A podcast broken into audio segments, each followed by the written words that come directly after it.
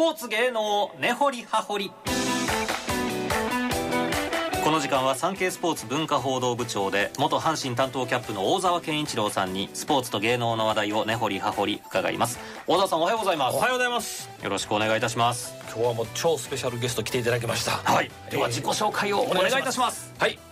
OBC おっきの皆さんおはようございます。私、えー ABC ラジオでアナウンサーをやっております。そして神戸新海地気楽館という寄せ小屋の支配人見習いを務めております。伊藤志龍と申します。どうぞよろしくお願いします。よろしくお願いいたします。伊藤志龍さんの声が OBC の電波に乗っております。いやー嬉しいですね。ラジオ好きにはたまらないです。ちょっとこんなに横のダイヤルに怒られそうですけど こんなにいい声が響くゲストの方は なかなか。なかなかいらっしゃいませんよね。ありがとうございます、えー、6月30日にヒットヒットにも出演してくださったんですね。はい。笑福亭諸教さんにね呼んでいただきまして、はい。ええー、気楽館のお話をたっぷりさせていただきました。ありがとうございます、そして昨日は阪神戦実況されて。そうなんですよ。12時間前ぐらいはまだ5回の表ぐらい 実況してましたですね。昨日ラジオ聞いてたんですけど、もうずっと0-0やったんでもう明日一人シルさん早いからもう早く阪神出して打てよ打てよと思って。ほんなら森下打ってよっしゃー言うて。ねえ。え 本当ご苦労様です。朝も早くから申し訳ございません。ツイッターでメッセージいただいていますよ、はい。えまさしさんです。伊藤アナ楽しみです。子供の頃から実況聞いています。歓声とともにボールが落ちてくるのフレーズが大好きですとあっています。ーありがとうございます。高校野球をね私ども中継してますんで、はい。本当にこう青空からこうボールがねね歓声とともに落ちてくるっていうのは本当にこう嬉しい光景なんで実況でまあそういうフレーズ使ったことがあってはい名実況の数々。そういうのってこう考えてて出てくる、だ考えといて出すもんじゃなくてその時浮かんでくる。そうですね。あいや多分ねいろんなこと準備しすぎるとあんまり良くなかったりしますもんね。あのスタジオごとでもね。いや私はもう全然 そんな領域まで行ってませんのでい。つも必死必死です。え千代子さんからメールいただいています、はい。イクノックの方です。嬉しいですねと伊藤志龍さんが OBC に出演とは、えー土曜日の朝7時の番組聞かせてもらっていました。阪神タイガースの中継も楽しみでした、えー気楽館の支配人になられるということですが大変ですか？それとも楽しみですか？今の心境はいかがでしょうか、はい。とのことです。あの私60歳なんですね今ね。で ABC の仕事も実は続けておりましていわゆる定年後再雇用というやつで続けててですからまあ今月のうち20日は ABC で仕事して残り10日気楽館で仕事してるっていうぐらいの感じで大変といや大変ですけどまあでも楽しいです。しかし ABC アナウンサーと気楽館の支配人という二足のわらじ。これ両方好きなことをお仕事にされてるっていうのはものすごくこう羨ましいセカンドキャリアというか。そうなんですよ、えありがたいことに。まあちょっとあの自分の話で言いますと、まあ、60になろうかっていう時に、まあ、リスナーの皆さんもそういう転機っておありかと思うんですけどうーん、まあ、自分どうしようかなと思った時に、まあ、たまたまその気楽館からえーちょっと支配人として運営手伝ってくれないかっていうお話いただいてまあアナウンサーという仕事はですねあの割にですよこう皆さんに準備していただいてここでもそうですけどねプロデューサーの皆さんやディレクターの皆さん準備してくださって、まあ、そこに乗っかって、まあ、その代わりあのパフォーマンス頑張りますよっていう仕事なんですけどその神戸新海地気楽館の運営の仕事って言われると、ええ。僕恥ずかしながら60になるまで運営の仕事なんてしたことなかったのでこれはまあ非常に不安だったんですけど、うん、まあとにかく一緒にやろうじゃないかっていうふうに言っていただいてでその時に、まあ、ABC は ABC でその、まあ、セカンドキャリアに入っていく時にうんまあ地域創生っていうことをすごく、まあ、今言ってましてね、だからまあいろんな地域がそれぞれ生き生きとするようにっていうことと、まあ、神戸新海地というところの町を活性化するためにも寄せ小屋をにぎわそうっていう仕事が割にこう合致するのでだからまあ今の職場も割にこう背中を押してくれるような感じでやってくれてるのでまあ大変といえば大変ですけどでも本当に好きなことをこう両立させていただけてるのは幸せだなと思いますね。僕も51なんですけどね、はい。もうもう定年で絶対あるじゃないですかサラリーマンって、はいはい。だからこう自分の得意を生かしつつ好きなこともやるってすごいなと思ってね、はい。あの参考になりますねなんか大いに。でも、そその10日っていうのは要するに ABC の休みでしょ？そうです。休みほとんどそうなんですよ。ない感じそうですよね。最近にふと気づいたらそうなんですよ。でもまあ楽しいから。まあね藤川さん言ってくださいましたけど僕、まあ、野球好きなんですよ、はい。野球好きでで中継の仕事しててこれも幸せなんですけどで家で休みの時何してるって言ったらサントリー見ながらビール飲みながら野球見とるわけですよ。ね。神戸新海地気楽館が5年前にできまして私住まいが神戸なんで、は休みの日に何度かこう気楽館に足運んであ嬉しいなと休みの日にこんな近所に寄せができてなんで本当にこう休みと仕事が趣味と仕事がこう混ざってる感じなんで、まあ、仕事に行ってるっては仕事に行ってるんですけどそこはまあ本当に境目がないけど、ええ。いいいいいい意味でですね。そうですね。ですね、はい。でも泊まりとかされてるんですよ、ね、してますよ。すごいはい。すごいな。夜勤。鉄人や。え。ー伊藤さん神戸という町にはご縁があって、はい私大学神戸でええ。4年間過ごしまして、そこで、えー落語を覚えましていわゆる落ち研ですね、はい。落語研究会に入りまして落語を覚えて、まあ、それがきっかけでこういうおしゃべりの仕事の方に入ってきたこともありますんで、えー60で還暦で、まあ、まさに暦が巡ってまたこっちの落語の方に戻っていくっていうのもなんか縁かなと思いますけどね。そそもそも落語はその幼い時から聞いてはったんですか？それとも大学入って何かきっかけがあったんですか？えー、と僕60で、まあ、このぐらいの年齢の人間、まあ、皆さんもそうかと思うんですけど今よりもやっぱラジオテレビで演芸番組ってたくさんやってましてね、はい、で私生まれは名古屋なんですけど名古屋って面白いエリアで、まあ、ラジオはあのね、中部エリアの、えーラジオ局聞いてましたけどテレビは割にあの東京から来る番組と大阪から来る番組が、まあ、半々ぐらいの感じで。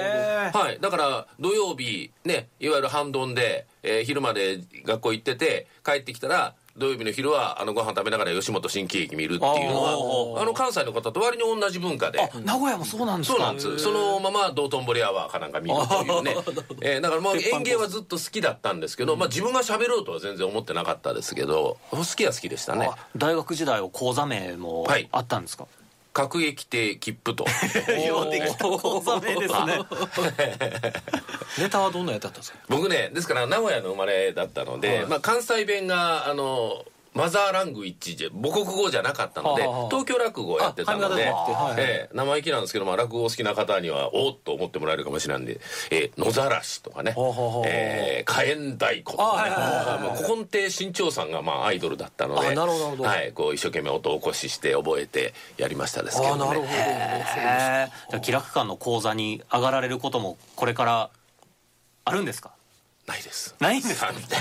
滅相もないですよ。やっぱりちょっと本本当のな話し家さんがいらっしゃるんでちょっとやっぱそこは。いややっぱ話し家さんのね、そのやっぱりこう突き詰めてやってらっしゃることって、まあ、特にもう裏方もあるとよくわかりますので、ええまあねなるべく調子に乗らないにはしたいなと。でもなんか聞いてみたいな気がしますね。そうですよね。どっかでね。でも実はですね今日から実はあ明日がキラ館は開館5周年。おめでとうございます。はなんですけれども5周年特別公演ということで、はい。今日から日曜日までずーっとこういつもより豪華なラインナップで、えーお届けする2時からの昼席なんですけど中入りの後に普通は普段は落語をやっていただいてる、まあ、枠のところをちょっと一つ開けまして、まあ、気楽館の今と未来をちょっと語らおうじゃないかっていう対談コーナー定談コーナーを作りましてですね。そこは今日から日曜日までずっとあの司会者として私あの講座立ちまして、はい。今日は笑福亭仁次さあんそれからはい。桂米團次さんという、えー会長副会会長。そうですね、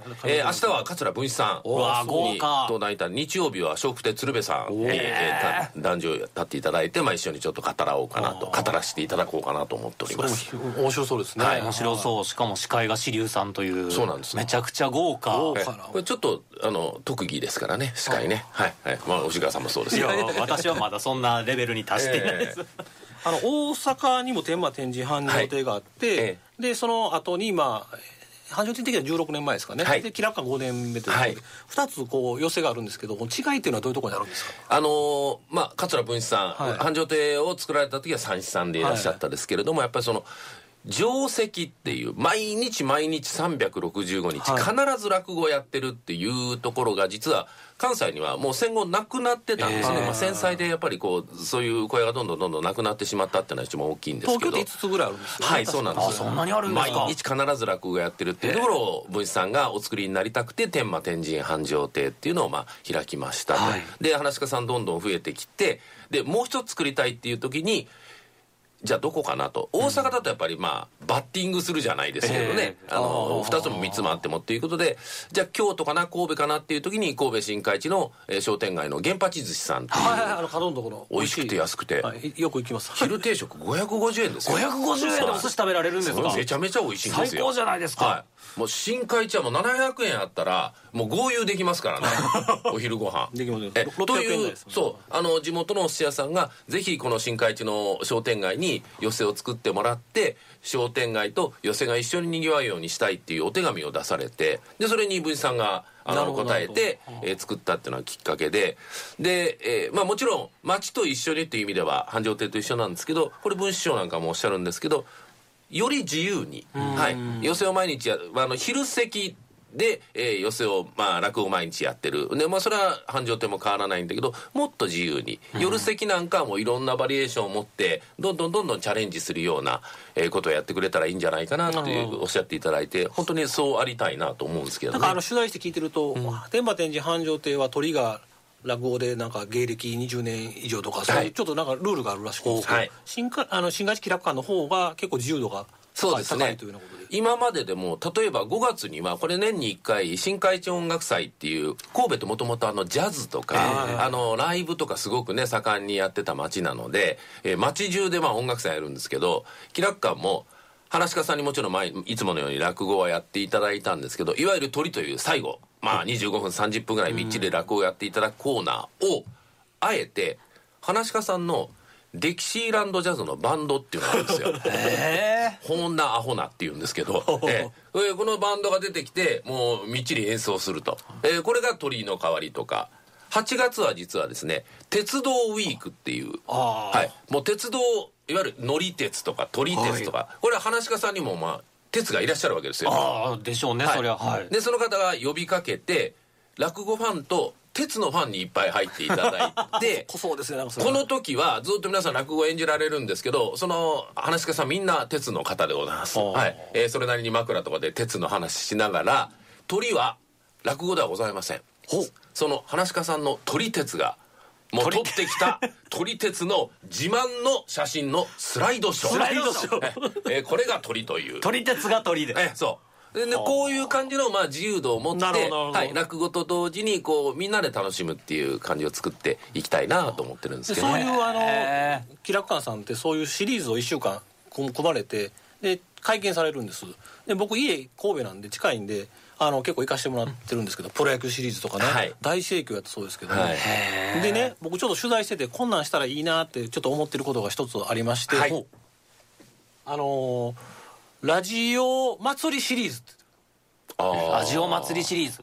どっかの局に限定せずに、はい。例えば月曜日 ABC さん火曜日 MBS さん水曜日 OBC さんほうほうほう。木曜日ラジオ関西さん、ん。え金曜日、えー、キス FM さんとかね。ちょっとあと2個足りませんけどちょっとそういう気楽感を媒体にしてね、はい。媒介にして、関西のラジオ局がこうウィークでラジオ祭りできないかなと。いつも秋になったら、はい。こう各局ねそれぞれやってらっしゃいますけどなんかこうそういうのことができたらねラジオ局ってその話し家さん落語家さんたかなり出てらっしゃるじゃないですか、はどの曲も。はい。で話を聞いて想像するっていうのも落語とものそうなんです。共通とかあるじゃないですか、はい。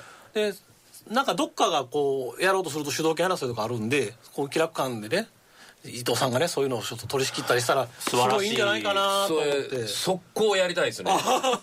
防災よ、い。やそうなんです。本当に小沢さんあのラジオ藤川さん落語って聞かれたことありますよね？聞くのは好きです。はい。あのラジオがお好きな方はもう絶対落語はお好きになります、はい。で僕ずっと言い続けてるんですけど、えー落語をずーっと2時間ほどやってくれる寄せというのはこれもう大人の USJ ですよと僕ずっと言ってて USJ はね楽しいですよ。でもまあ例えば2時間並んで「ハリー・ポッター」入りますと。でその後また2時間並んで、えーミニオンに入ります。また2時間並んで「スーパーマリオ」に入りますですけど寄せというのは自分が席に座ってるとまず話し家さんが出てきてじゃあ長屋の話をするわけですよ、で頭の中で想像すると自分は長屋へ行けるわけですよ、えで次の方が出てくると今度はお侍さんの話するわけですよ、そうすると武家屋敷に行けるわけですよ、で次の方が出てくると今度はちょっと色っぽい色町の話かなんかしてくれるとまさに色っぽいお遊びのところに自分も行けるわけですよ。だからこう想像力さえこうしっかり自分の頭の中で働かせるともう無限に自由で楽しいところへどんどん行けるのでこれってもう本当ラジオの世界なんですよね。ラジオってそれが楽しいじゃないですか、ええ。だからラジオがお好きな方はもう絶対に落語はもういわゆるハマりますので、もうぜひぜひあお運びいただきたいですしそれで言うとね今嬉しいことを言ってくださったんでラジオ大阪のお聞きの皆さんってもう大阪、まあ、南や東のエリアの方ってさ神戸遠いでって思われるかもしれないですけど、え電車乗ったらねー、電車乗ったら一本なんですよ、すぐ例えばもんね。もう奈良からでも、まあ、阪神電車と近鉄電車今通ってるじゃないですか、便利ですもんね尼崎か三宮で乗り換えていただいてそのままスポーンと行けてしまいますのでぜひぜひそのラジオをお好きな皆さんにもう一緒に落語を楽しんでいただくってことをやりたいです。リスナーさんでね話し家さんの番組を聞いてても寄せ行ったことないとかいう人いるかもしれませんしね。ねであとあと僕思うのはその伊藤さんもそうですけどその落ち県出身のアナウンサーの方多いじゃないですか、はい。宮沢さんとか、はドキハキの、はい AB えー MBS の福島さんあそうですね。よはい。あとそういう読売テレビの森武さんもね、はい。はい。あの青学のなんかね。落ち県やったらもう名門じゃないですか。そうなんですよ。なんか彼らと喋ってるとなんか芸人仲間みたいなね。いいですねそんなもお兄さんみたいな感じですけどね。まあ落語してもらうってちょっとあのあれかもしれませんけどね。なんかよあの色物ではちょうどいいんちゃうかなと思って、はい。宮沢さんのあの山田雅人さんとのあの公設一応とか色もぴったりちゃうからの漫才してくださいねそうそうそうあれやったら藤川さんもやるかもしれませんやろ、あのねえ？あ本当そうですよ。R1 なんか出たことあるんでしょ？練習しましょうかネタ。お願いしますよ。弁天亭ござるとかなんかそんななんか。いいじゃないですか。今と適当に今の頂きですね。はい。弁天亭ござる。弁天亭ござる。あいいですね。はい。い。やもうぜひやりたいです。あそうですか。はい。ありがとうございます。の OBC の皆さんと早速あの具体的な会議に入りたいぐらいやりたいです。はい。そその時はその時は三坪の紙面でドーンと。はい え今おっしゃってましたけど、はい。あの5周年特別公演というのが、はい。今日から1週間今日かからスタートなんですね。ははい。い。あのいつもにも増して豪華なラインナップでお届けしようと思っておりまして毎日2時にえー開演をいたしまして、はい。まあ、4時と4時半の間ぐらいに終演するかなっていう感じになってるんですけれどもあ一番最後のところですね。いわゆるトリを務められる方のお名前だけざっとご紹介すると、えー今日が笑福亭仁地さん、えー上方落語協会会長ですね、えー火曜日明日が文枝さん桂文枝さん。水曜日が、えー上方落語会最長老の桂福団次さん。福団次さん。で、えー木曜日が笑福亭福昇さん。この日はあのヒットヒットの諸教さんも中取りでご登場でございます、えー金曜日が桂文鎮さん。で土曜日が月亭八方さん鳥の前は蜂蜜さんでられますんでお親親子子共演でございます。で日曜日は笑福亭鶴瓶さんが、えー鳥ということで。でありがたいことにあの金曜日と日曜日は札止めという状況になってございますんでえあのーチケット好評発売中でございますんでぜひ、えー当日前よりともに3500円、えーお求めいただけると嬉しいございます。はい、ぜひ気楽館へ足を運んでいただきたいと思います。おしまいに伊藤さんリスナーの皆さんにメッセージをお願いいたします。はい、もうラジオが好きな方は必ず落語が好きになれますし落語って本当にこう見終わった後に心がホッとできるようなすごくこう温かい笑いなんですよね、ええ。で必ずいい気持ちになって、えー館を後にしていただけると思いますのでラジオ大阪をお聞きの皆さんのエリアからどこからも行きやすい、えーエリアでもございますんで神戸新海地気楽館で落語をお楽しみいただいてなんかこう女性同士のグループでもお昼食べてから2時落語見て敵ですね。帰るとか逆にちょっと一杯やりたい方は、えー2時から4時過ぎまで落語を見ていただいて、えー新海地三宮界隈でちょっと楽しんでいただいてお帰りいただくもいいし生活の中で豊かな笑いをということで神戸新海地気楽館にお運びいただきたいと思います。はい、阪急阪神神戸電鉄山陽電車新海地駅下車すぐのところにあります、ぜひ足を運んでください。であの産経スポーツのあのポッドキャスト「しゃべる新聞」でもこの続きちょっと今から収録しますんでそちらもお楽しみください。これもなんか前編後編に分けて、伊藤さんのアナウンサー人生にも迫りたいと思っております。たっぷりお話を伺います、はい。この時間は ABC アナウンサーで神戸新海地気楽館支配人でもいらっしゃいます。伊藤志龍さん。そして月曜日レギュラーの産経スポーツ大沢健一郎部長にお越しいただきました。お二人どうもありがとうおございまし邪魔しましたたありがとうございましたスポーツ芸能根掘り葉掘りのコーナーでした